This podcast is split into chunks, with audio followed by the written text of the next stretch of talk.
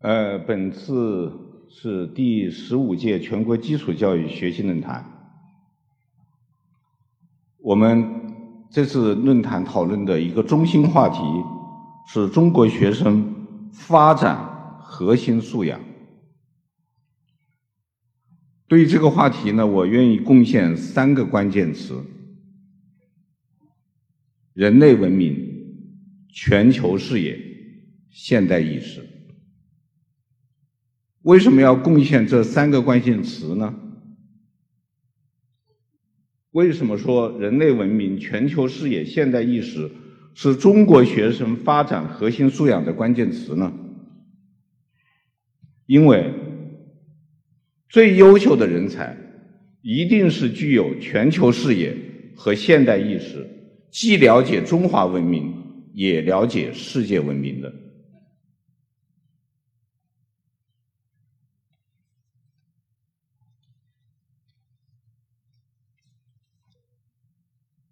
所以，我今天的讲题是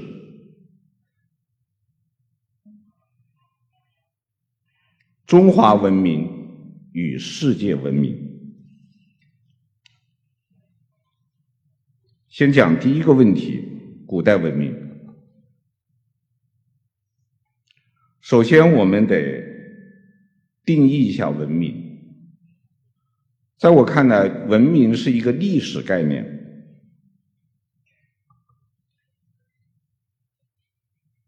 文明的诞生的标志是城市，呃，文明诞生的标志是国家，国家诞生的标志是城市。也就是说，一个民族一旦建立了城市，就意味着它有了文明，也意味着它进入了文明的时代。比方说，我们中华文明。现在考考古学能够提供的证据，就是河南省偃师县二里头遗址。尽管对于这个遗址，学术界还有争议，但是中国学术界原则上倾向于认为河南偃师县二里头遗址是城市，是夏都，因此我们认为夏。是中华文明的开始，以此为界限，人类的历史分成两段。第一段叫史前史，也就是城市和国家建立之前的历史，我们称为史前史。比方说尧、舜、禹，属于史前时代。那这里出现的是我们中华史画的一张。插图是蚩尤，以国城市和国家的诞生为界限之后的历史叫文明史。这张图是画的这个古希腊的伯利克利。这样看下来呢，人类文明一共有三千啊，有五千年的历史，说上下五千年，指的是全人类的文明。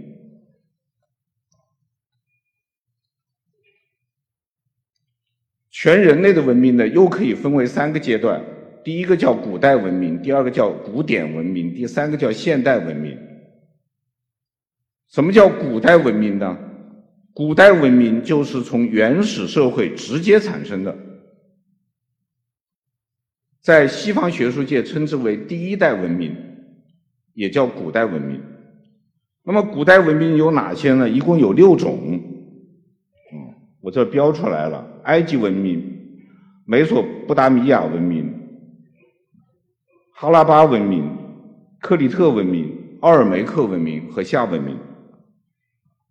现在我们一个一个来看一看这六个古代文明。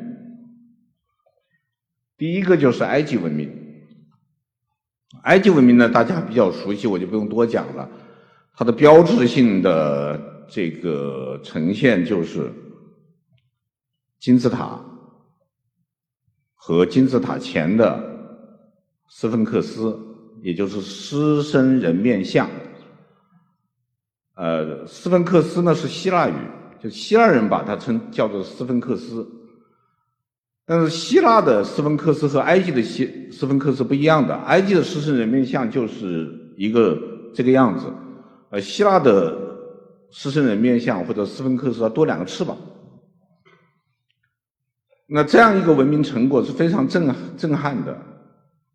据说当年拿破仑率领他的远征军来到埃及的时候，走到金字塔跟前。这位骑在白马上的时代英雄都被震撼了，他激动地说：“士兵们，四千年的历史在这里看着我们。”这个时候，突然“砰”一声炮响，他手下的一个士兵开炮了，一炮打歪了斯芬克斯的鼻子。这个故事在埃及呢流传了很长时间，后来现在已经被历史学家证伪了，就是没这个事儿。而且呢，以他当时的炮力，可能也打不歪这鼻子。据说这个鼻子是有人把它挖掉的。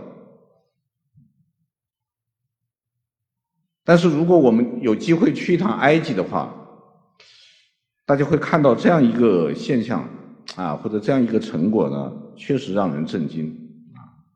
那么这是埃及文明。然后是美索不达米亚文明，美索不达米亚也是希腊语，它的意思是两河之间，这两条河就是幼发拉底河和底格里斯河，在西亚，埃及文明在北非，啊，美索不达文明呢在西亚，所以它也叫两河文明，也叫西亚文明。也叫美索不达米亚文明。美索不达米亚文明呢，其实不是一个文明，是一系列文明。其中最早的一个呢，就是苏美尔。因为最早在两河流域建立城市和国家的民族是苏美尔人，然后才有阿卡德、亚述、巴比伦等等。那一般的时候，我们记得住的是巴比伦。巴比伦因为有个传说，他建了一个通天塔，是吧？但最早的是苏美尔。苏美尔的文明的重要成果之一就是它的文字，楔形文字。这个文字呢很难写，很难学，所以苏美尔文明建立以后呢，就有了学校。他们的贵族子弟都要送到学校去学这个楔形文字，这文字很很难学啊，因此很多学生呢是考不及格的。根据苏美尔的史诗记载啊，有有这么一件事儿，就是有一天老师来家访，我我都不知道现在有没有家访，现在可都是家长朋友圈了，发微信的，不不做家访了。那个时候有家访，老师到学生家，学生成绩很差。老师到学生家去家访，家长也知道自己孩子学习很成绩很差，就请老师坐下，请他吃了，就说我们请你吃餐饭。那么为了这个把饭吃好了，我们先帮你换件衣服，然后就拿出新衣服来给老师换了，也请老师吃了饭，最后饭后呢还给老师戴上了首饰，然后才问老师。我们家孩子学习成绩怎么样啊？老师说很好啊。这可能是人类历史上最早的行贿记录啊，也是人类历史上最早的学术腐败、教育腐败。它发生在五千年前，也可能是四千年前啊，五九四千多年、五千年前。这是美索不达米亚文明，呃，下一个呢就是哈拉巴文明。哈拉巴文明发生在印度河流域，现在的巴基斯坦。它跟印度文明是两回事儿。印度文明是发生在印度河和恒河流域，也是两河文明。但是哈拉巴文明呢，只发生在印度河流域。其中有一个很有名的城市，就叫哈拉巴，所以以这个城市命名了这个文明。这个文明呢也非常之牛。它给人印象深刻的是什么呢？是它的公共，它它不是它不是公共啊，是它的家庭卫生设施。就据考古学的发现啊，当时他家家户户都有卫生间，卫生间里面有洗澡的浴室和抽水马桶，还有垃圾通道。那这就这这就是后来复原的这个当时哈拉巴人在自己家里面洗澡的状态。我们可以看得出来，他的这这个浴室的地啊是砖铺的。然后有一个斜坡，洗澡水呢可以顺着这个斜坡管道，然后流进公共管道，就是整个城市它是有下水道的。这个这里的城市不至于一下雨就淹了，不会的。它有很好的这个下水道，还有专门的垃圾通道，家家户户倒垃圾就在家里面往垃圾通道里一倒，就有专门的清洁工收走。这个说明哈拉巴是一个。文明程度很高的城市，但是这个文明呢，莫名其妙的湮灭了，过了几百年以后才产生了印度文明，啊，这是哈拉巴文明。再一种就是克里特文明，克里特文明呢，在爱克里特在爱琴海，我们看看世界地图就知道，爱琴海里面有有有有有一个岛屿呢，叫克里特。克里特文明也叫米纳斯文明。克里特文明和米纳斯文明，这个呃比较值得引人注意的就是它的迷宫。这个迷宫呢也被考古学家发现了，挖出来了。啊，据说这个比恐怕比我们这个国家会议中心和这个国家会议中心酒店还难走啊，没人带路你是走不了的。因此，它有一个非常有名的希腊传说。就说当时克里特王国非常强盛，呃，打败了雅典，因此呢，要求雅典的每年或者每七年，它有不同的版本，要给这个克里特国王送去童男童女，因为这个王宫的迷宫里面呢，藏了一头怪兽，这个怪兽呢是半人半牛，是一头公牛和王后私通生下来的私生子，半人半牛。他要吃童男童女，这样雅典就很悲哀。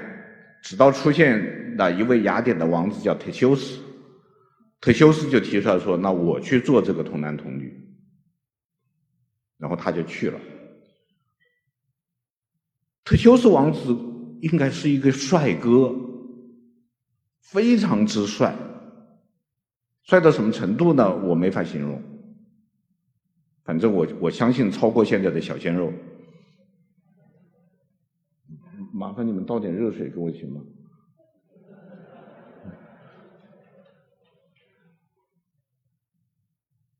因为这喝了凉水我就没嗓子了。然后忒修斯王子一上岸，克里特的公主就不可救药的爱上了他。怎么办呢？他就去找到了迷宫的设计师，然后是迷宫的设计师就给了他一个线团儿，说你进去以后呢，就拿着这个线，把这个线拴在那个柱子上，那么一路走过去，最后你就找得到回来的路了。那么忒修斯王子就这样进入了迷宫的深处，见到那头怪兽，用了公主给他的一把魔剑，把怪兽杀死了。杀死以后，他们从迷宫里走出来，就回国了，回雅典。谢谢。回雅典，但他和他的父亲有一个约定，就是他回来的时候，如果成功了，船上的帆就是白颜色的；如果他失败了，他死了，运回来是尸体，或者人运不回来，那么这个船上挂的是黑帆。他挂着黑帆出海，回来的时候，他太高兴了，他忘了把这个黑帆。换换成白帆，他的父亲叫埃勾斯，埃勾斯天天在海岸边上看着盼着儿子回来，远远的看见驶过来的帆船上挂的是黑帆，悲痛欲绝，痛不欲生，跳海自尽。因此，后来人就把这片海域用爱狗斯的名字命名为爱琴海。爱琴海不是谈恋爱的海，是爱狗斯之海，是父爱之海。这是克里特文明。第五种呢，就是奥尔梅克文明。奥尔梅克文明呢，是中美洲的文明，它最让人记忆深刻的就是这个画面上呈现的这个巨石像。这个巨石人像呢，至今也是一个谜。它有几个特点：第一个是无一例外的只有头没有身子，这个头，这个头巨大无比，最重的一个头大概有四十吨，用整块的玄武岩雕塑而成。至今，考古学家无法解释它是怎么弄出来的，因为奥尔梅克文明所在地是不产玄武岩的。那么，奥尔梅克人为什么要到大老远的地方去找一块这么巨大的玄武岩，把它雕成一个头像，然后又把它运过来呢？不知道，怎么运过来的也不知道，这是假设是这么运的。这个文明后来也消亡了，啊，它后续的就产生了什么玛雅文明啊等等，这就是，呃，第一代文明五种第一代文明当中的前五种。关于这几种文明的故事呢，我在易中天中华史的第二卷《国家》这本书里面有详细的描述，我这里就不多说了。那么，一共六种文明，前五种文明：埃及文明、美索不达米亚文明、哈拉巴文明、克里特文明、奥尔维梅梅克文明都湮灭了，都消亡了。只有一种文明延续下来，就是我们民族创造的夏文明。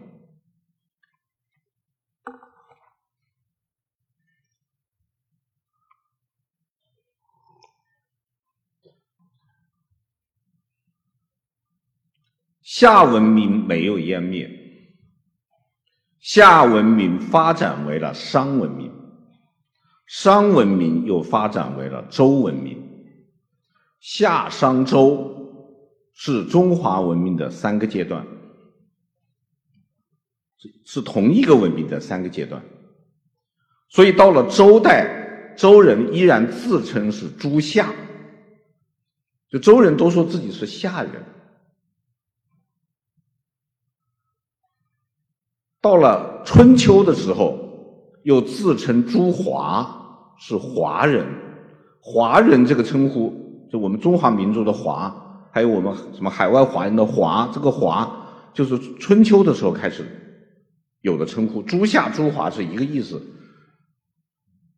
呃，据文字学家说呢，夏就是雅的意思，华就是美的意思。因为华它这个字同时也是花儿的意思。华夏民族就是美丽的像花一样的高雅的民族，这是我们。所以他们到了后来就合为华夏文明，最后发展为中华文明。因此，中华文明是第一代文明当中。唯一延续至今的，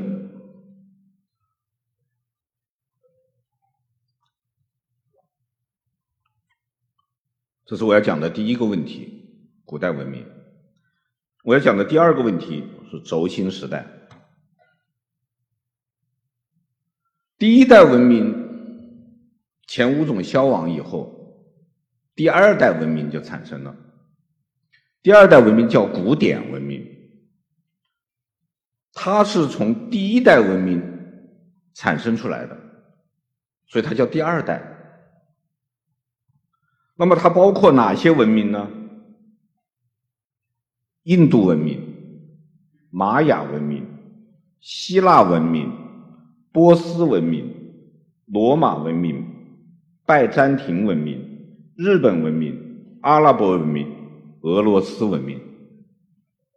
所有这些都是第二代文明。在第二代文明繁荣的期间，就有了轴心时代，是第二代文明或者说古典文明的第一个黄金时代。第一个黄金时代叫轴心时代。轴心时代是德国哲学家亚斯贝尔斯的概念。亚斯贝尔斯认为，在公元前八百年到公元前两百年期间，处于人类文明精神领域的重大突破时期，就是人类文明从第一代文明发展到第二代文明，到了轴轴心时代，突然它有一个精神领域的相当于大爆炸，表现为什么呢？表现为一个时间的概念和一个空间的概念。时间概念就是公元前八百年到公元前两百年。空间概念是什么呢？北纬二十五度到三十五度。在这个时候出现了一批精神导师，啊，一批伟大的精神导师。这些伟大的精神导师，他们的思想至今还在影影响着我们。至今影响着我们，他们是什么呢？是古希腊哲学家、犹太先知释迦牟尼先秦诸子，也就是有希腊文明、犹太文明、印度文明和中华文明这四种文明产生了至今影响人类文明的伟大的精神导师。我们一个一个来看。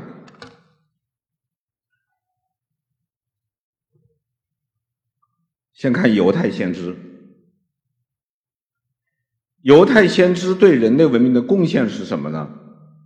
创立了人类第一种一神教。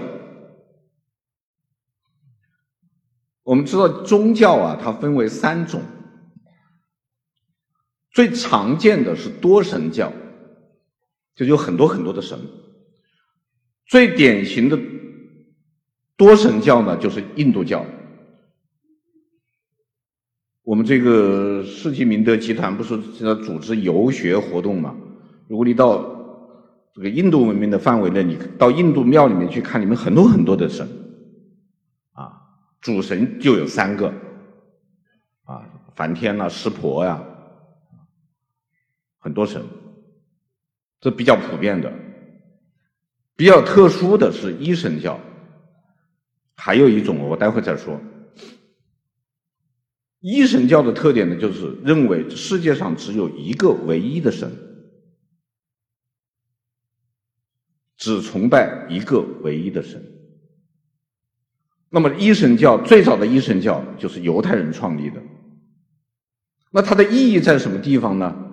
从此人类有了信仰。我说这个话的意思是什么呢？在多神教的时代。人类只有崇拜，没有信仰，这是我们经常没有说清楚的一个问题，就是老把崇拜说成信仰。其实崇拜和信仰有很重要的区别。那么什么是信仰呢？我这有一个定义：信仰就是对超自然、超世俗之存在坚定不移的相信。就是我相信有一种有一种存在，它是存在的，它不是自然界，它也不是人类社会，它不是自然物，它也不是人，它是无形的。比方说，犹太人的雅赫维，基督教的上帝，伊斯兰教的安拉或者叫真主。是没有形状的，看不见摸不着的，又确确实实存在的，而且世界还没有诞生的时候，它就存在了。世界是他创造的。那么这样一种观念就叫一神教，一神教的信仰才是纯粹意义上的、严格意义上的真正的信仰。所以信仰的定义它有几个条件：第一，它的对象一定是超自然的，一定是超世俗的，而且你这种信仰一定是坚定不移的。你不可以和一个基督徒去讨论上帝是否存在，他就是存在，不需要证明。你不要跟一个穆斯林去讨论安拉是否存在，那他要生气的，他就是存在。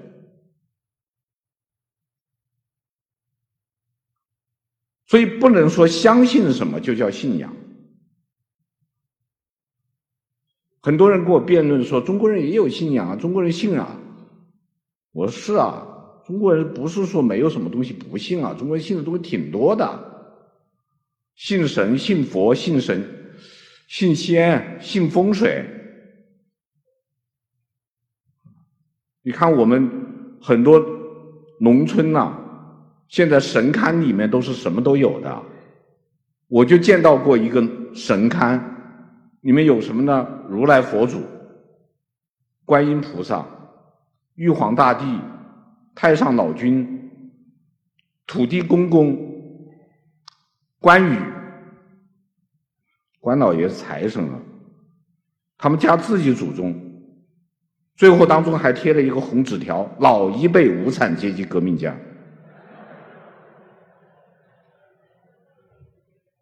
四套班子都齐了，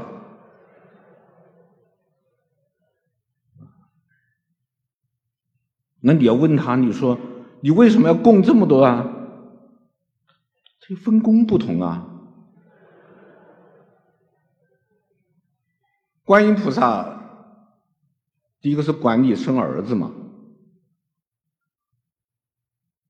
啊，但凡那老生女儿没生出儿子来的，一定是没拜拜过观音了。对吧？还有文昌菩萨管上大学呀。我在四川见到一个人拜文昌菩萨，我不知道你们学校的学生拜不拜啊？很很多学校的学生都拜文，高考之前拜文昌菩萨，拜完以后香也烧了，钱也给了，然后就嘟嘟囔囔。哎呀，这个拜对了没有？我就问他，我说你要干什么呢？我那娃儿考大学噻。我说拜对了，文昌菩萨就管高考。哎，他说你不晓得，我那个娃儿考的是斯坦福噻，考斯坦福大学。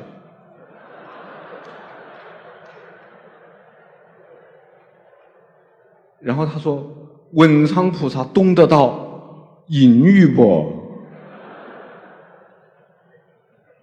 这是是是这这文昌菩萨要跟斯坦福大学校长说个什么很困难的，他带翻译啊这个。”我说：“那你那那那那你你你去拜那圣母玛利亚吧，他懂英语。”他说：“我晓得，玛利亚他懂不到四川话噻。”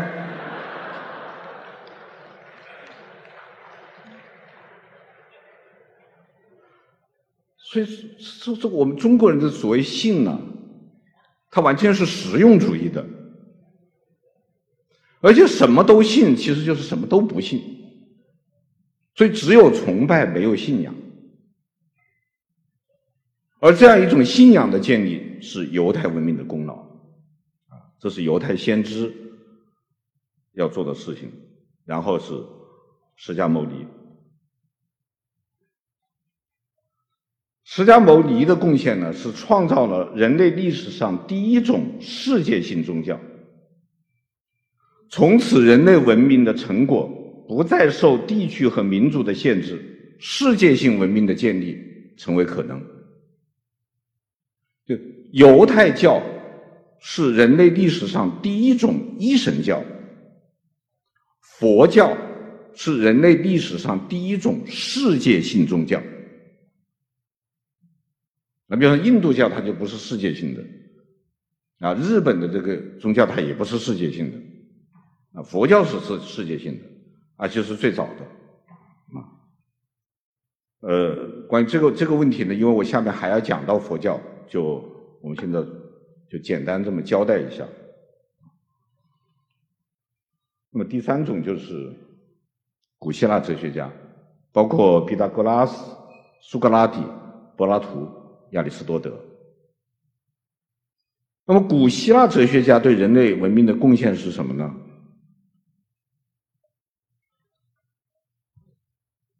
是将人类对世界的认识延续到了物理学之后。我们知道这个。毕达哥拉斯学，毕达哥拉斯是一个学派的代表啊，我们一般也称之为毕达哥拉斯学派。那毕达哥拉斯学派是由什么人组成的呢？数学家和物理学家，他们就通过数学和物理学的研究，要找到世界的本源，就这个世界的本质到底是什么？世界是从哪里来的？他们得出一个结论呢，是数，就是世整个世界我不断的还原，还原到最后就是数字，因此他们认为数学是科学当中最高级的，然后是物理学。那么什么是美呢？美就是数的和谐，就是这些数 数字在一起很和谐，那就是美。据说是毕达哥拉斯本人路过一个铁匠铺的时候，听到铁匠在打铁。那我们知道，这铁匠打铁，他是用两个锤子，一个大锤子，一个小锤子。那师傅用小锤子往这一指，徒弟就敲上去，叮咚，叮咚，叮咚，叮咚，他就觉得很好听。然后他去研究竖琴，竖琴的不停的不同的琴弦发出不同的声音来，他这么一弄也许也挺好听。然后就发现这些不同的和这个乐音之间是有数学关系的。比方说，这个音乐学已经证明了中央 C，中央 C 就是这个五线谱高音谱表和低音低音谱表当中的那个音。五线谱不是两排吗？对吧？当中的那个音叫中央 C，中央 C 的振动频率是每秒钟二百六十次。哆。比这个哆高一个八度，哆来咪发嗦拉西哆，那个哆每秒钟振动的频率是五百六十次，啊不不不，五百二十次，就是二百六十次的一倍。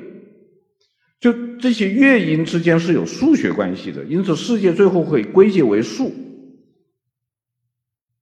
那么最和谐的数是什么？是十。这个和我们中国。中华文明有点相通，中华文明也是讲究十嘛，十全十美是吧？你买药十全大补丸，嗯，然后到某某地方去旅游，十大景点，对吧？啊，我们也是十最是最完美的，他又问十是最完美，他说你比方说天体就是十个，哪十个呢？太阳、地球、月亮三个了啊。金木水火土八个了，还一个是银河系九个了，不对啊，差一个，差一个，他们就发明了一个叫对地，就是对应着地球还一个天体，只是我们现在没看见，将来会有的，他凑十个，这样子发展到从。毕达哥拉斯发展到苏格拉底，再发展到柏拉图，再发展到亚里士多德，就写出了一本书，叫《物理学之后》。这本书翻译为中文就叫《形而上学》，就最原始意义的“形而上学”是一个褒义词，或者至少是个中性词，而不是个贬义词。不是我们现在哲学讲的和辩证法相对的叫“形而上学”，不是。在希腊人那儿，形而上学就是物理学之后，它是一种纯粹理性的学学问，是没有不带任何功利性的。就希腊文明最了不起的一件事情是把很多功利的东西变成了非功利的。比方说埃及人，埃及人几何学是埃及人发明的，为什么？因为尼罗河啊改道。尼罗河每年要泛滥，而且要改道。它改道一次以后，两尼罗河两边的土地要重新丈量，他就有一套丈量的技术。这套丈量的技术传到了希腊，就变成了几何学。巴比伦的占星术传到希腊，就变成天文学。就希腊人总能够把那些功利的东西变成超功利的东西，才建立了人类历史上最早的、最纯粹的科学。科学研究一定得是超功利的。你老说科学研究有什么用？这个很麻烦。我们太重视实用了，所以中国缺科学精神啊，这是一个原因。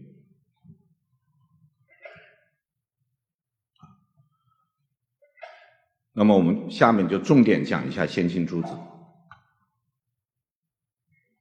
先秦诸子呢，可以分为四家，第一家是儒家。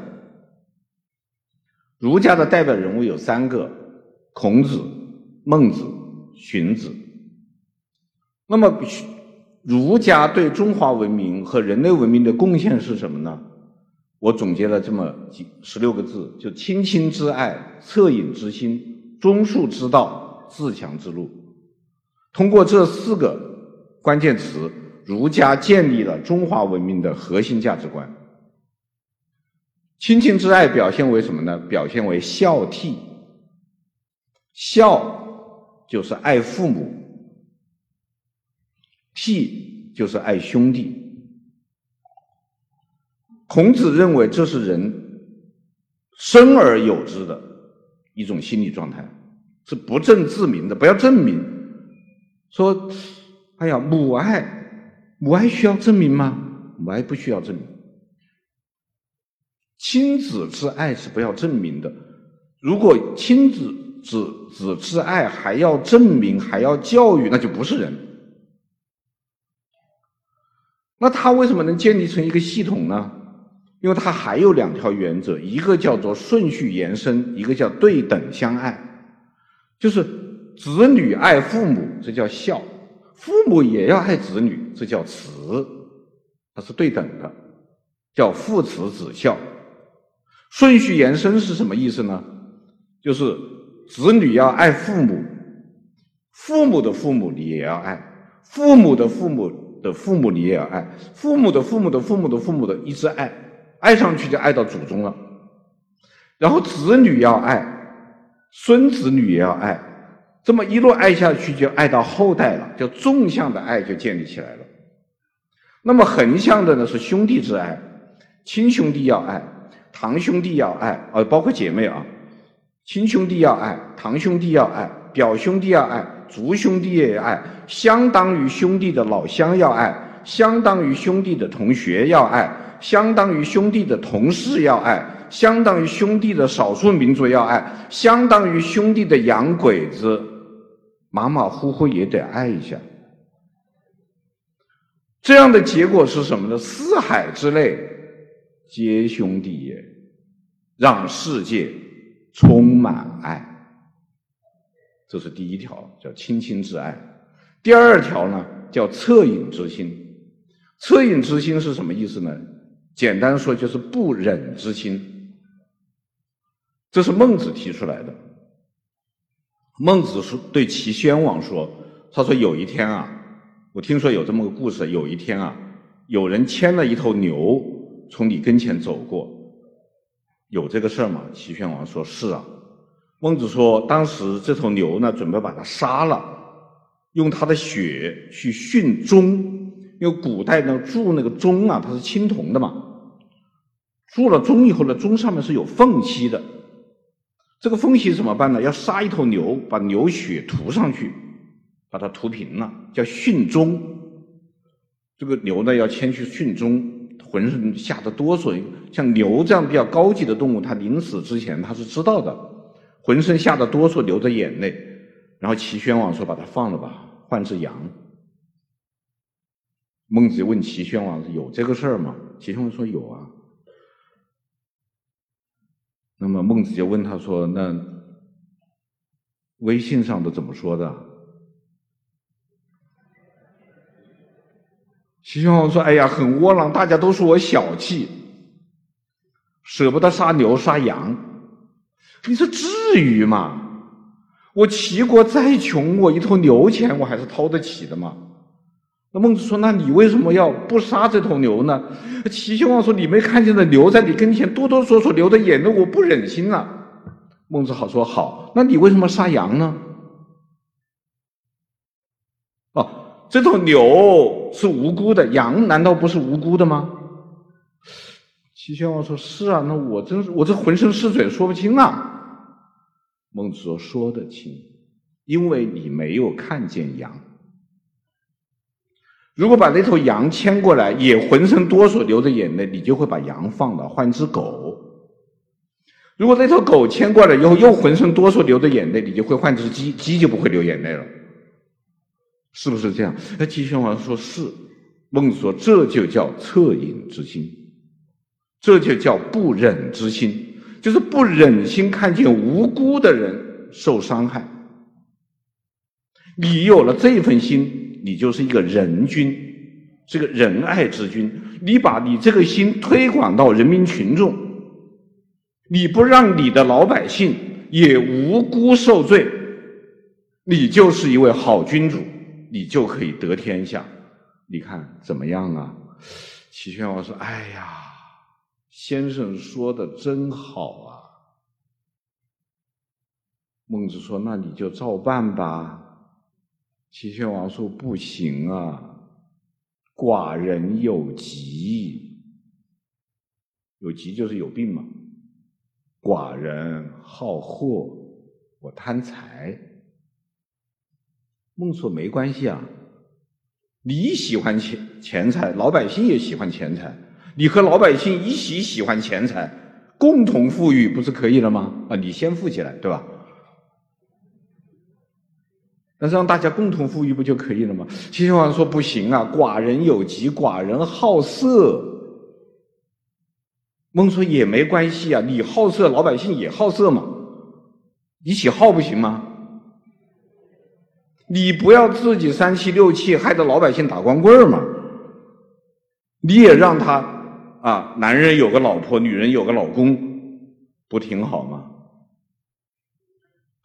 嗯，齐宣王。这还不行。呃，孟子说：“听说大王喜欢音乐，有这个事儿吗？”齐宣王马上脸就红了，说：“哎呀，不好意思，其实寡人吧，寡人其实不喜欢古典音乐，寡人喜欢流行歌曲。这个贵族是不能喜欢流行歌曲的，贵族必须喜欢古典音乐。”孟子说：“没关系，没关系。”流行歌曲也是音乐啊，那我问你啊，你知道孟子他是启发式教学对吧？用我们现在话说，哎，我问你啊，你听这个流行歌曲的时候，你是喜欢一个人听呢，还是喜欢跟别人一块儿听呢？呃，齐宣王说，我喜欢跟别人一块儿听。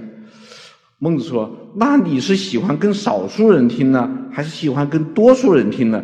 齐宣王说：“我喜欢跟多数人听。我最喜欢的歌星演唱会，手上都拿小棍棍在那嗨，哎呀，那好玩极了。”孟子说：“这就叫与民同乐呀，你做不到吗？”齐宣王说：“这个太难了。”嗯。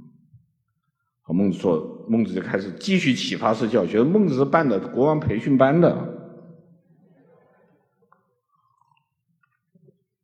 我们这培训校长，他在培训国王。嗯，孟子说：“好吧，我问你一个问题。比方说，你有一个朋友，自称是你的铁哥们儿，然后你出差的时候呢，把老婆孩子托付给他。”等你两三个月以后出差回来一看，老婆孩子快饿死了，这样的朋友应该怎么样啊？齐宣王说：绝交。好，OK。那么我再问你一个问题：你任命一个地方官，结果这个地方官把这个地方的老百姓弄得没有饭吃，没有衣服穿，这样的地方官你觉得应该怎么样啊？齐宣王说：撤职。孟子说：好，一个国王。如果把一个国家治理的一塌糊涂、民不聊生，该怎么办呢？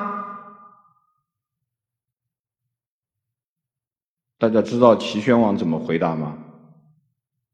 孟子一书的记载是：王顾左右而言他。齐宣王就我看看旁边人说：“今天网上又有什么新闻呢？”回答不了。恻隐之心。第三个就是忠恕之道。忠恕之道也包括两个内容，一个是忠，一个是恕。忠是什么呢？己欲立而立人，己欲达而达人。就是我想站得住，我让别人站得住；我想走得通，我让别人走得通。达是走得通的意思，达的反面是穷，穷就是没路走，那不是没钱啊，没钱叫贫，有钱叫富，有地位叫贵。有没地位叫贱，贵贱贫富穷达，这是三个概念。说这叫忠。恕是什么呢？己所不欲，勿施于人。就自己不想做的，不强加给别人。那么这两个综和恕，哪个更重要呢？我认为术更重要。因为己欲立而立人，己欲达而达人，不容易做到。你你前提是你得自己站得住啊！我自己都站不住，我怎么让人家站得住呢？我自己都走不通，我怎么让人家走得通呢？我做不到。但是己所不欲，勿施于人，是绝对做得到的。甚至我还主张再往前推一步，己所甚欲，也勿施于人。就我很我很喜欢的，我也不要强加于别人。这是目前中国教育的一个问题。就很多家长就叫做己所甚欲，施于强施于人，一定让自己的孩子要这个那个那个那个。我们说学生要减负，老减不下来，很多人骂学校骂校长，我觉得校长挺冤。有一个民办学校的校长这么跟我说，他说，我就问他，我说，我发现你们那搞什么先锋班的、精英班的学生，好像负担比公办小学还重啊！你为什么会搞成这样呢？如果学习负担比公办学校还重，我为什么要花高价上你的民办学校呢？这个校长跟我说，我没有办法。我也不想这样，是家长逼的。家长给我们的要求就是，你要保证我的孩子既能考上清华北大，也能考上哈佛斯坦福。我靠，他这两套都得学啊！这就是家长不好。你有本事你也陪着读啊！你为什么给孩子这么高的、这么大的压力呢？所以己所甚欲，也勿施于人，啊，这是中恕之道。最后就是自强之路，这是荀子荀子的观点。荀子最后影响的《周易》，《周易》里面有句话叫“天行健，君子以自强不息”。那我就不说了这个。那么总而言之，亲亲之爱、恻隐之心、忠恕之道、自强之路合起来，就建立了中华文明的核心价值观。这是儒家。那么下面我们看墨家。墨家的代表人物是墨子。墨子对中中华文明的贡献是什么？也是十六个字：自食其力，各尽所能，按劳分配，机会均等。就墨子他的思想就是每个人都要劳动，当然他也分得很清楚，脑力劳动也是劳动啊，他这个他讲得很清楚啊，管理国家啊，做政府官员。啊，教书育人也是劳动，也是劳动，但是不能不劳而获。然后呢，分配的时候呢，要按照你的贡献大小来分配。但是为了保保证公平，要首先要做到各尽所能。要做到各尽所能，就必须做到机会均等，就是每个人都有机会到自己最合适的岗位上去工作。能力低的你就做低级别的岗位，能力高的就做高级别的岗位。然后按照贡献的大小来进行分配。所以我把墨子的思想称为朴素的、空想的社会主义。另外，墨子的留下给中国民间留下的一个一个影响，就是中国民间社会的侠义精神。啊，侠们基本上都是思想接近于墨家的。啊，这个也只能简单说了，没时间了。然后下面是道家，道家也有三个代表人物，第一个是杨朱，第二是老子，第三是庄子。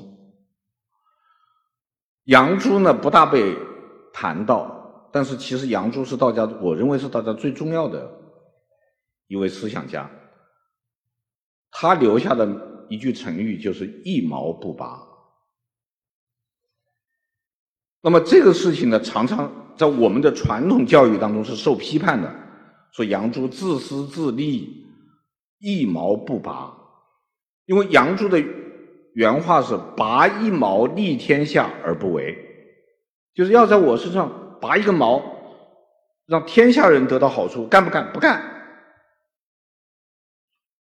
那当然要批判他了，你太过分了嘛，对不对？我们不是。主张无私奉献嘛？你连一毛一个毛都不愿意拔，但这是对杨朱的误解。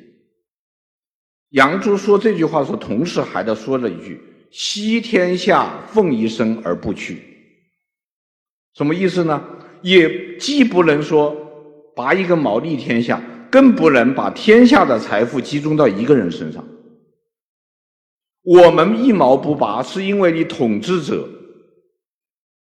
独占天下，你要我们所有人都奉给你做奉献，对不起，我一毛不拔。杨朱是和墨子刚好相反的，墨子包括他的学生，在体体质上有一个表征，就是这个腿上是没有毛的，小腿是没有毛的。上哪去了呢？劳动的时候磨掉了。他晴天一身汗，雨天一身泥呀。所有的东西都要拿出来奉献。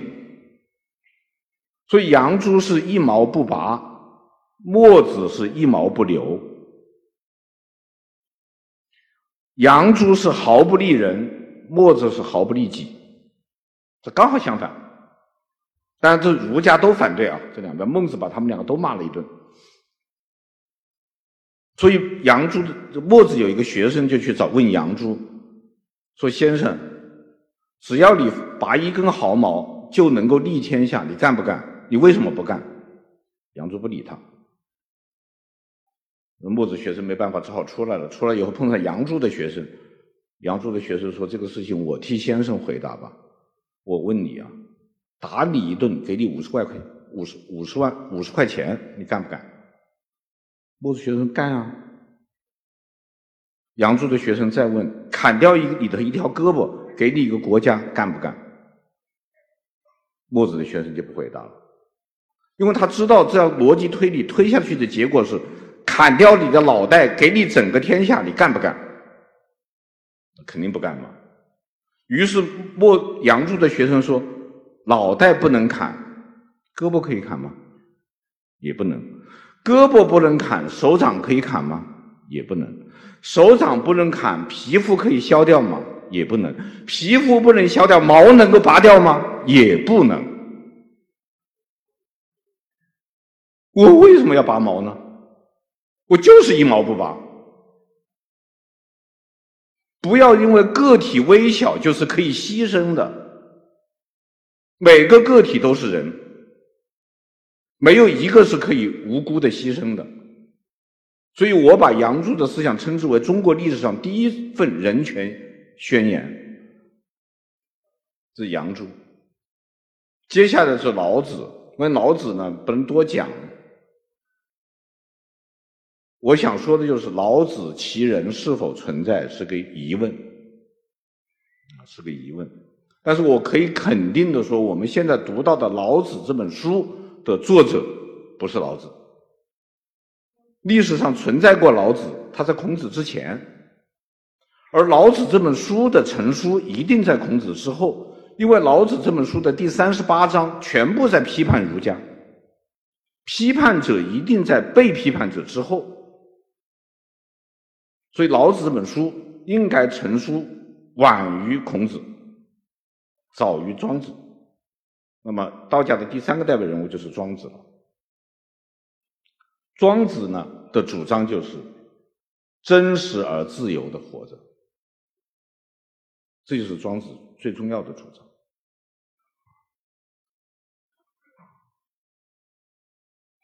庄子讲过一个故事，说有一头猪被选为牺牲品，就祭祀的时候要杀它。猪呢很郁闷，有一个主管祭祀的官员。就去找这个猪谈话，因为他知道这个猪如果很郁闷呢，到杀它的时候那个肉就不好吃，祖宗会不高兴的，必须让这个猪很愉快的去死。然后这个官员就穿戴的整整齐齐的，去见那头猪，就说：“猪啊，你为什么要郁闷呢？”你会享受很好的待遇，从现在开始我就让你吃最好的饲料，你的身子下面永远铺的是干净的草，干草。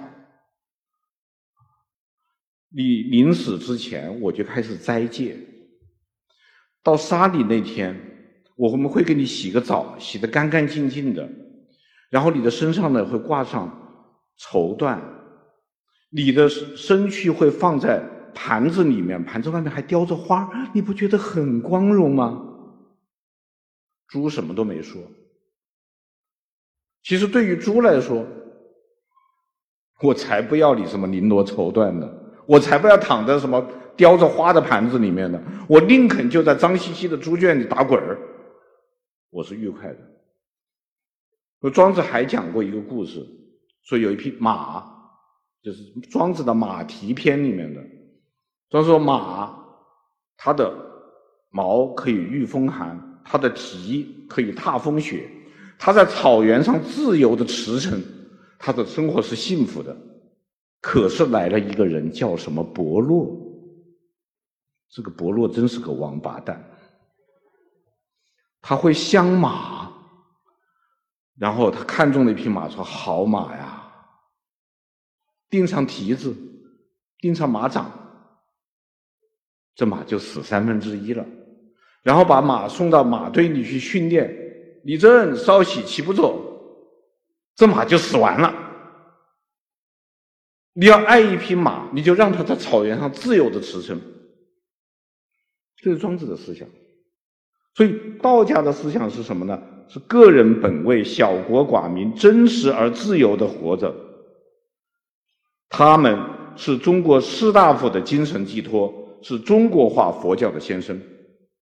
时间关系，也只能这么简单的讲。所以第四个是法家。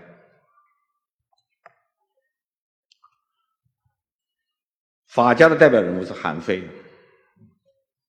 韩非的思想有这么一些贡献，就中央啊，以法治国，中央集权，人性之恶，制度建设。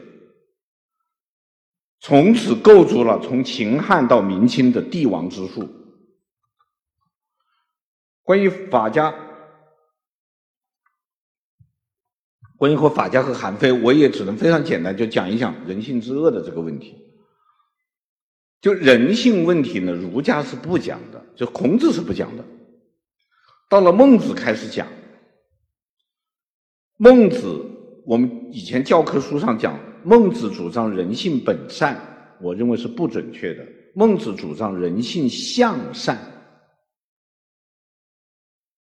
孟子的主说法是：水都是往低处流的，人心都是向善的。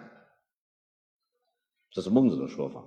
到了荀子呢，荀子就主张人性有善有恶。我们有些哲学教科书上讲，荀子主张人性本恶，也是不准确的。荀子的主张是人性有善有恶，到了荀子的学生韩非，才真正主张是人性恶。韩韩非认为人性就是恶的，人心叵测，人心是防不胜防的。因此，韩非对帝王们说：“说你最要防备的人，就是你的老婆孩子。你的老婆孩子是你最危险的敌人。为什么呢？”韩非讲了一个道理，这个道理就是世袭制。按照世袭制的规矩，王位是要传给儿子的，啊，世袭制。按照宗法制，或者按照中国古代的婚姻制度，王是有可以有很多妃的，后只能有一个，妃可以有很多。所以，中国古代的婚姻制度，我称之为一夫一妻多妾制。它不是一夫一，不是一夫多妻制制。一夫多妻制是在伊斯兰国家是真正的一夫多妻，因为伊斯兰国家的这个一一个男人可以娶四个妻子，他有个规定，这四个妻子是同等待遇的，四个妻子地位是平等的，你给的钱。和你他跟他做爱的次数都必须一模一样，所以很多穆斯林他有这个权利，他不他只娶一个妻子，他忙不过来呢。但中国的古代他不是这样，他是一夫一妻多妾制，妻和妾的地位是不平等的。但是韩非说人有一个自然规律，这个自然规律是叫什么呢？女子三十而色衰，就是一个女人到了三十岁啊，就不堪入目了。对不起，你们不要紧张，我们说的是韩非那会儿，现在的女女孩三十岁正好看着呢啊，到五十岁也好看。那韩非那会不会？因为那个时候十五岁。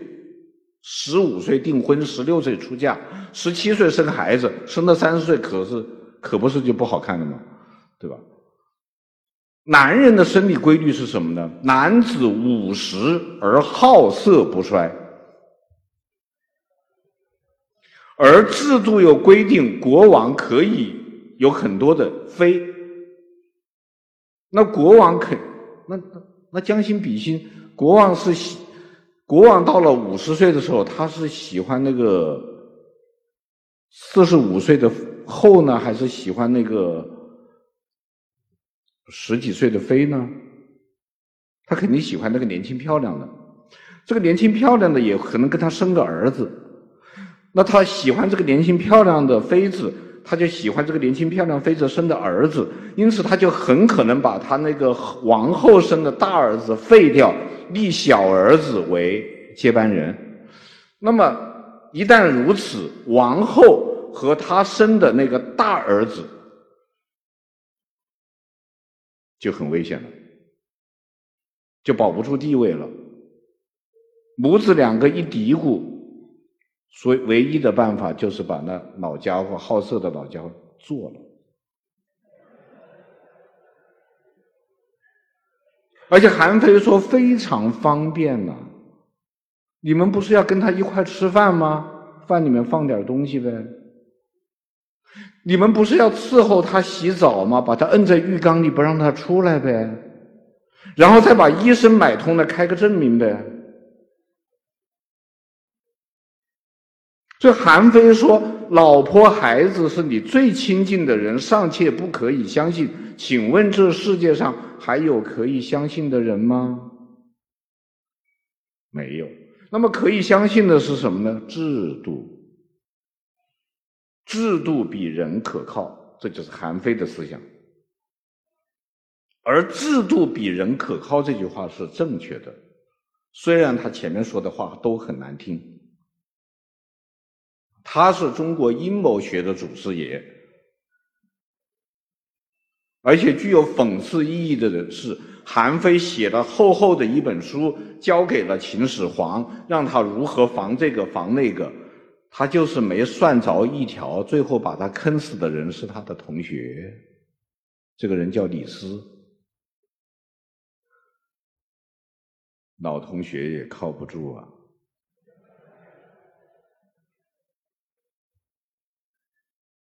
这是韩非。那么这就是轴心时代的这些主要的思想。那么这样的一些故事，我今天因为时间关系也不能展开讲。那么，那我我还硬强行插入一广告吧，请读易中天中华史百家争鸣。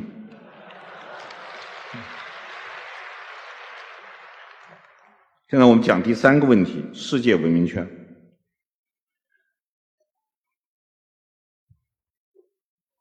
为什么提出世界文明圈这个概念呢？是是因为我认为啊，文明分三类，就其影响力而言啊，可以分为三类。第一类叫地区性文明，比方说印度文明，就它的影响力就在这个这个本地区。第二类文明叫民族性文明，比方说犹太文明，它的影响力只在本民族。第三类呢叫世界性文明，世界性文明一共三种，就目前啊，目前我们世界上存在的世界性文明一共三种，就是中华文明、伊斯兰文明和西方现代文明。世界文明来自世界帝国。就是先有世界帝国，然后有世界文明。人类历史上最早的世界帝国和世界文明一共有两个，在东方，它就是汉，是汉帝国和汉文明。汉包括两个，就是西汉和东汉啊，两汉啊，这是汉代的长安。在西方呢，就是罗马文明，就是罗马。罗马呢，也包括两个：罗马共和国和罗马帝国。两汉两罗马的时间差不多。这是当时的世界地图，嗯，这个红颜色标注出来的是汉帝国。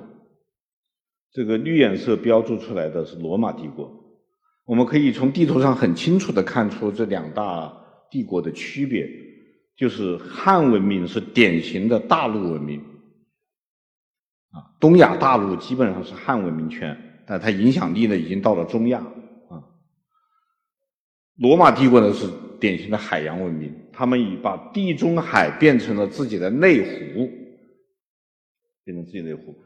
这两个当中有一个安息，安息就是波斯，啊，波斯帝国。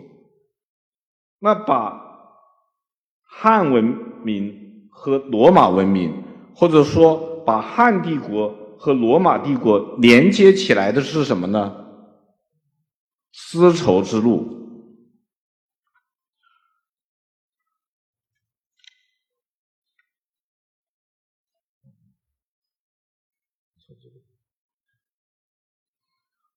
为什么叫丝绸之路呢？因为当时丝绸丝绸是一个非常重要的商品，这个丝绸到了罗马是跟黄金等价的。他们的共同之处呢，就是创造了世界性的文明。不好意思，刚才已经提示我只有五分钟了，所以我也不能展开讲，你们还是看我的书吧，《两汉两罗马》。那我现在，反正我是最后一个，我征求一下意见，是让我讲完呢，还是只讲五分钟呢？那就拜托不用再举牌子了哈。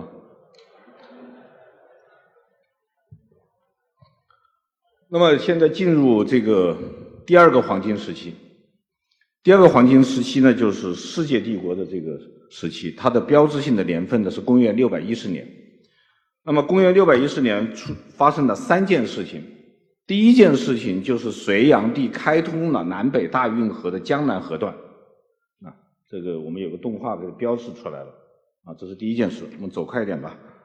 第二件事情就是伊斯兰教的伟大先知穆罕默德得到了天启，这是麦加，当时的麦加，这个穆罕默德在麦加城外的那个山上的一个山洞里面，他得到了天启，大天使加百利跟他说诵读，啊，从此传创了伊斯兰教。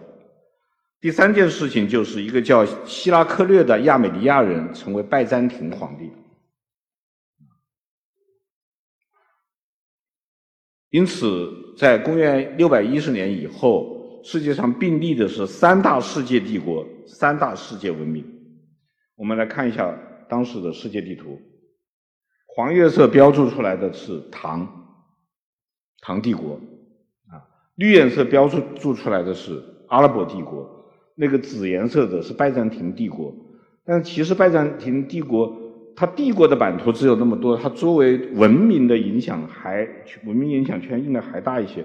这是公元七百五十一年，就是唐玄宗天天宝十载的这样一张地图，那么我们可以比较一下啊，三大文明：拜占庭文明、唐文明、阿拉伯文明，我们来比较一下。那么拜占庭帝国呢，它的文明呢，实际上是基督教文明；阿拉伯帝国的文明呢，实际上是伊斯兰文明。基督教和伊斯兰教呢，都是一神教和世界性宗教。那么唐中华文明，它没有宗教。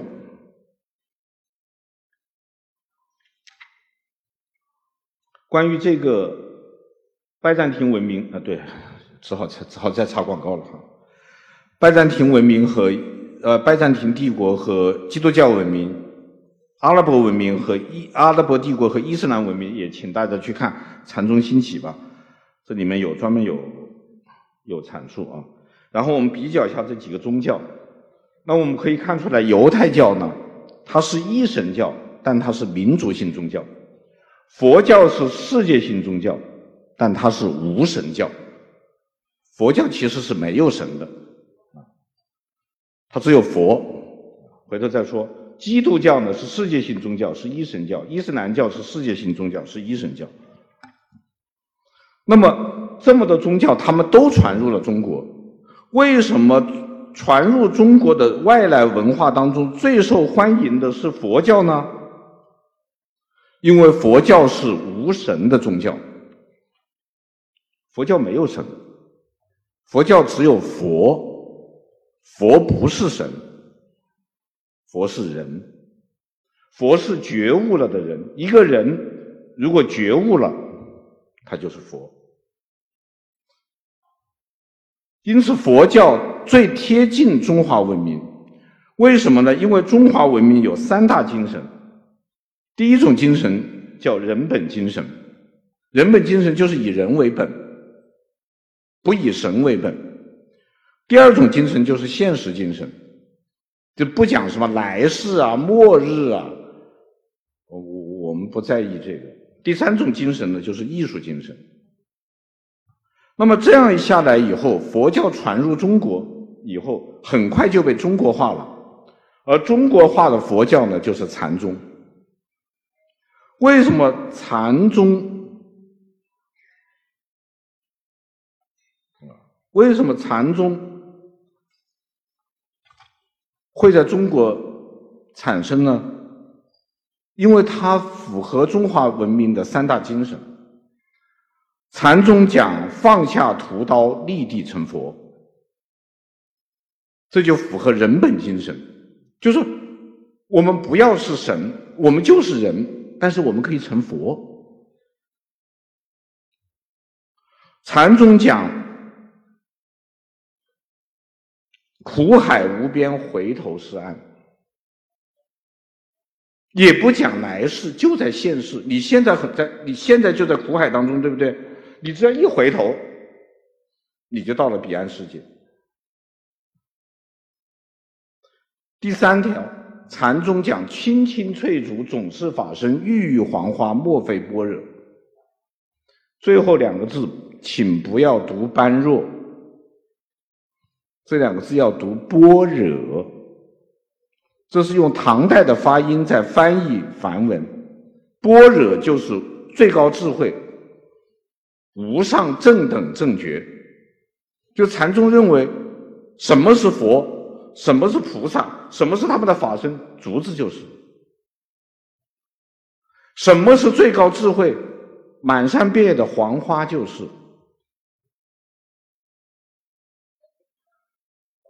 有一部老电影，不知道大家看过没有？就《少林寺》，看过吗？《少林寺》里面有一段插曲，我认为就体现了什么是禅宗。要要要问我什么是禅宗，我就请你去听这首歌。那歌是这样唱的：日出嵩山坳。城中惊飞鸟，林间小溪水潺潺，坡上青青草。年复一年，日复一日，太阳。从嵩山的山坳里面升起，寺庙里响起了早课的钟声，钟钟，钟声，钟声敲响以后，寺庙屋檐上的飞鸟被惊得飞起来了。树林里面小溪潺潺流水，自然自然自然而然地流淌着，坡上长满了青青的绿草。什么是禅？这就是禅。请问这不是艺术吗？是艺术。所以佛教到了中国，传入中国以后，变成禅宗，它就变成了一种人生哲学，一种人生态度，甚至变成了一种文学艺术。所以我们现在回过头来可以来看这张表。那么三大世界帝国和三大世界文明，我们这个问号该填成什么呢？也许该填上禅。但是，禅宗并不是唯一的。禅宗实际上是儒学化的佛教，而且与道家思想密切相关。因此，我们应该把这个词再换一个词，就是中华思想。中华思想开端于春秋战国，成熟于唐宋两代。为什么呢？因为唐开放，宋开明。我们现在看一下唐开放。这里出现的是图是一一幅唐三彩啊，我们可以看到骆驼上坐的是胡人，是外国人。当时的长安确实是国际化的大都市。有大量的胡商进来进行贸易，所以长安城呢分了两个大市场，一个叫东市，一个叫西市。东市主要出售土产品，而西市主要出售外来产品。那我讲一个故事就知道唐代的开放程度了。就有一天，西市里面有一个胡胡商，现在我我猜可能是波斯商人，波斯波斯的。一个一个一个古玩店，他开了个古玩店，来了一个寺庙的和尚，和尚就拿了一个东西，说在今天做了法事以后，施主奉献给本寺这么一个东西，我们想把它卖了，一看值多少钱，这个胡商波斯商人把它打开一看，是一个一寸长的一个东西，灰不溜秋的，看不懂是什么东西。波斯商人看了一眼，说：“你哪来的？要多少钱？”这个和尚一听这口气，说：“这东西看着挺值钱啊！”我狮子大开口：“五万！”波斯商人笑：“五万？你就要五万啊？加点吧。”呀，五万他还嫌便宜了，十万加二十万，你再多要一点吧，五十万成交，五十万卖了，卖完以后和尚想这个东西，我是壮着胆子要了五万，结果卖了五十万，就是老板。实话告诉我，你五十万卖过去买回去，你卖能卖多少钱啊？那个胡商笑了一下说：“一千万。”那这是什么呀？告诉你说，这是佛骨，是释迦牟尼佛的。你说唐，你说唐代长安开放到什么程度啊？然后我们看一下宋开明。加快一点啊！这幅图大家应该很熟悉了，《清明上河图》。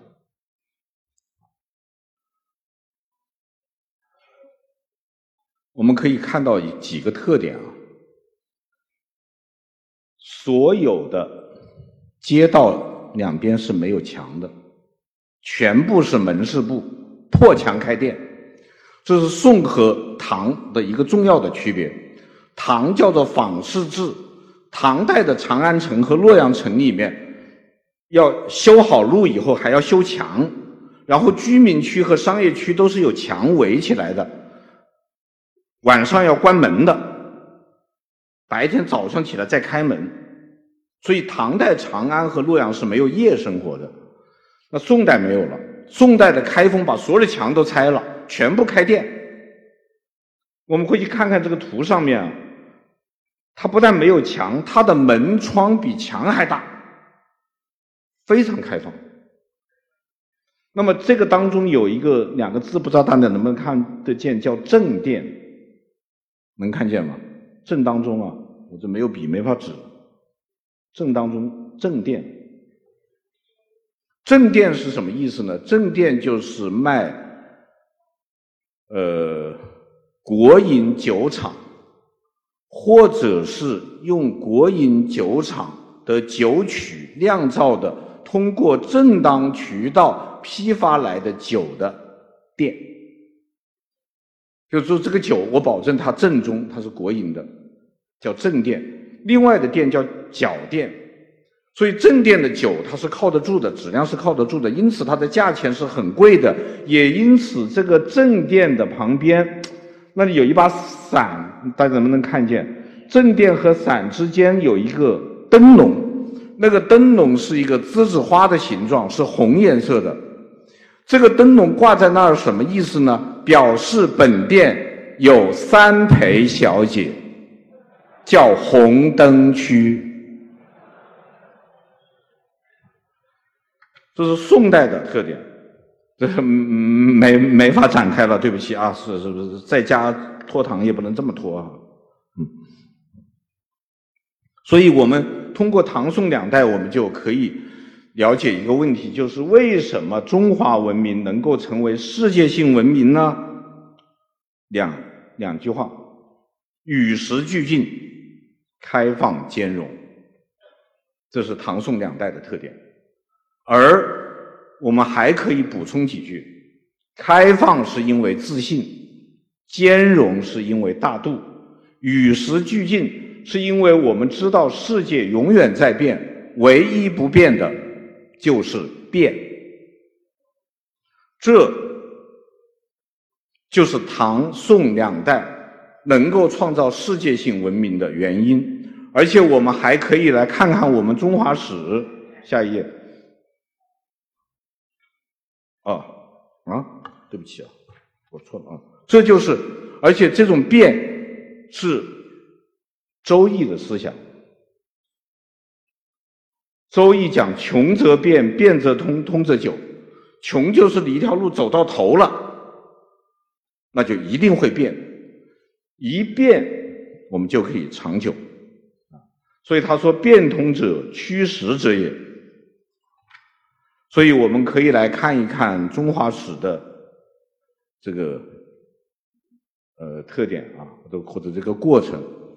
一唐开放、宋开明与时俱进、兼收并蓄，创造了世界性的文明。相反，明专制、清独裁、闭关锁国，最后落到的下场就是落后还挨打。但是中华文明和中华史，今天下午，今天下午呢，我其实只讲了一半，就是只讲到了宋，因为我的中华史还没写完呢，元明清还没有写呢。元明清还没有写呢，哦，对不起，我又错了，程序。但是，我可以这个再重复一遍我今天的基本观点：中国学生的发展的核心素素养，就应该是现代意识，就应该是人类文明。全球视野、现代意识，因为历史证明了这一点。下一页是什么？对不起，有点乱啊。就是这也是我的中华史想要表达的一种思想。那么我也就不多说了。下面有一点，我不知道是算硬的还是软的广告，请大家欣赏一下吧。这是已经出版的部分。然后这十六卷已经组成了一个新的套装。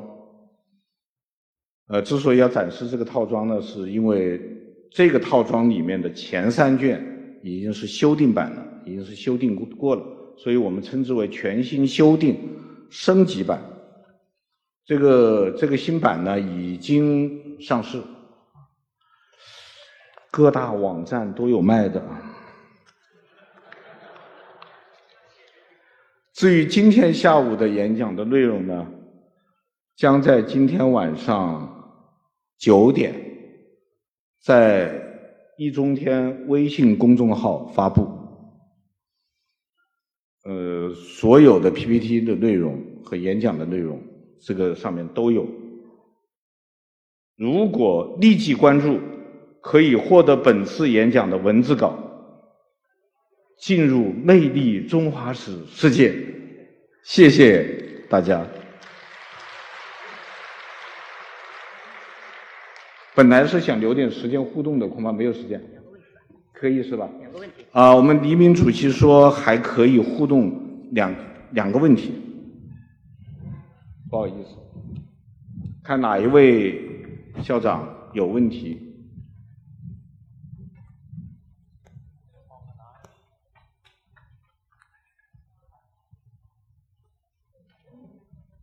这个叶老师好，这个中华文化呃有优有有劣，你如果说要。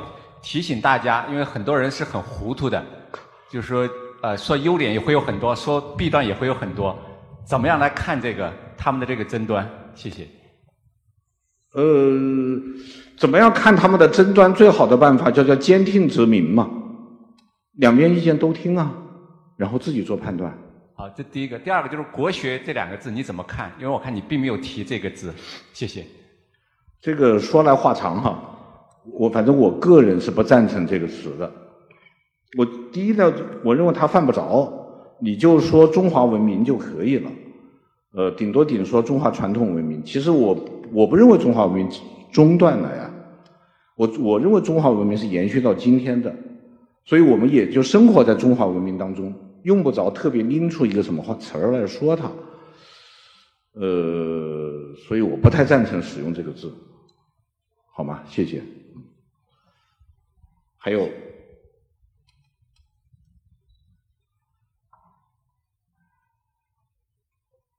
还有谁有问题？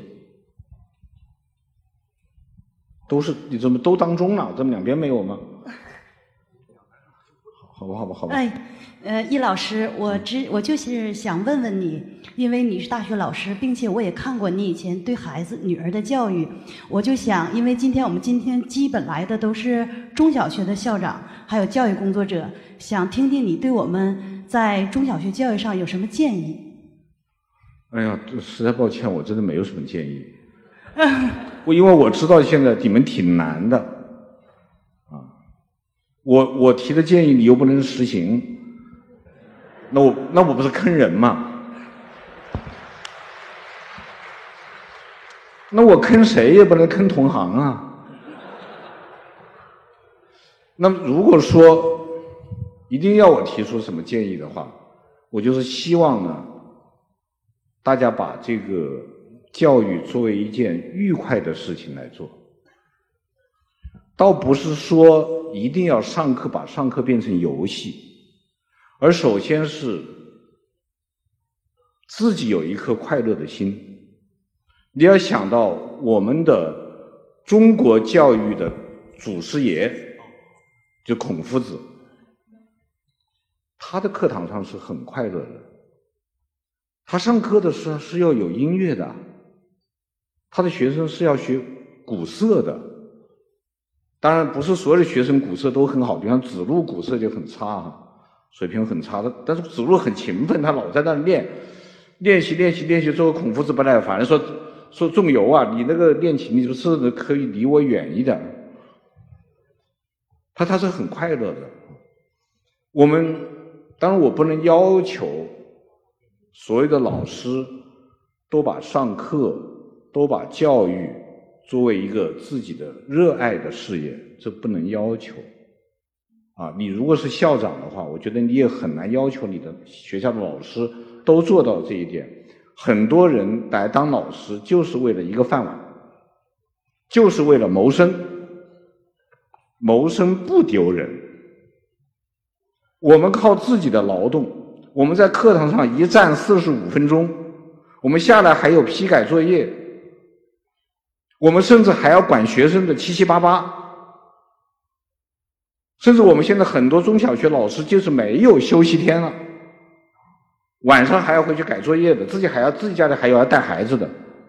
我们凭自己的劳动来领取这份工资，获得这个报酬，我们不丢人。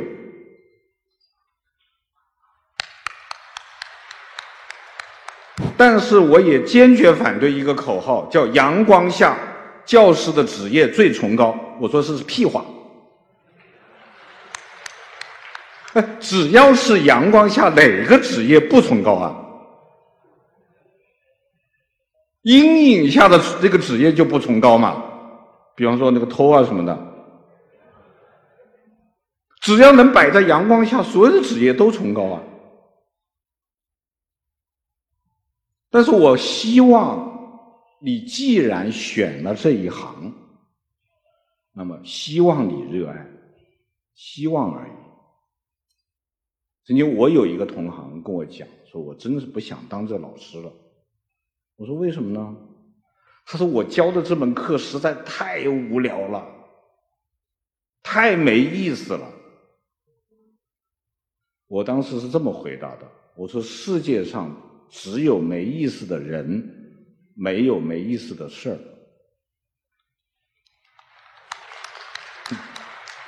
如果是一个有意思的人，洗碗都能洗出乐趣来，何况教书呢？而且正因为如果说这门课是无聊的，你就不能想办法把它变得有聊吗？对于你来说，不就是一个挑战了吗？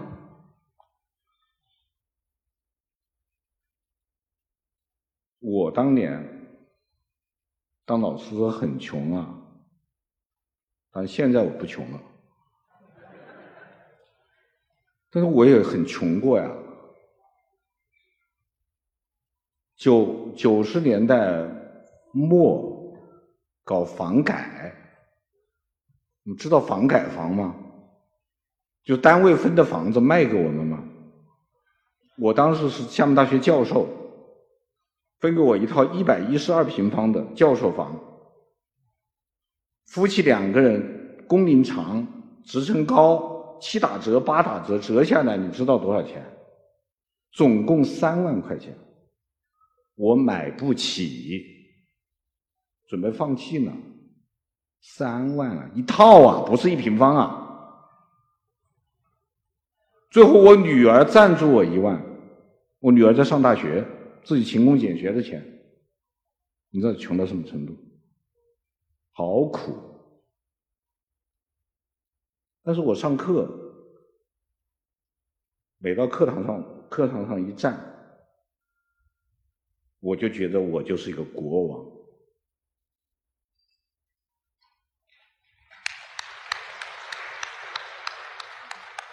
有人问我说：“你上课那么大劲儿干什么呀？待遇又不好。”我说：“正因为生活过得苦逼哈哈的，我如果工作当中再苦逼哈哈的，我还活不活了？”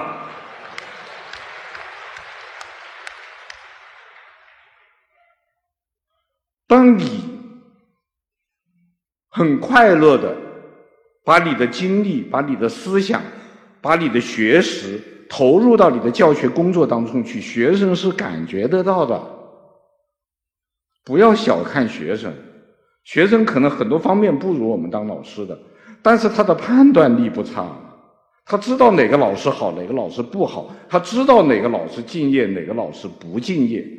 他如果一旦发现这个老师是不把他们放在眼里的，不把他们放在心上的，他也不把你放在眼里。所以我有有两句话，我作为教师，我时刻把学生放在心上。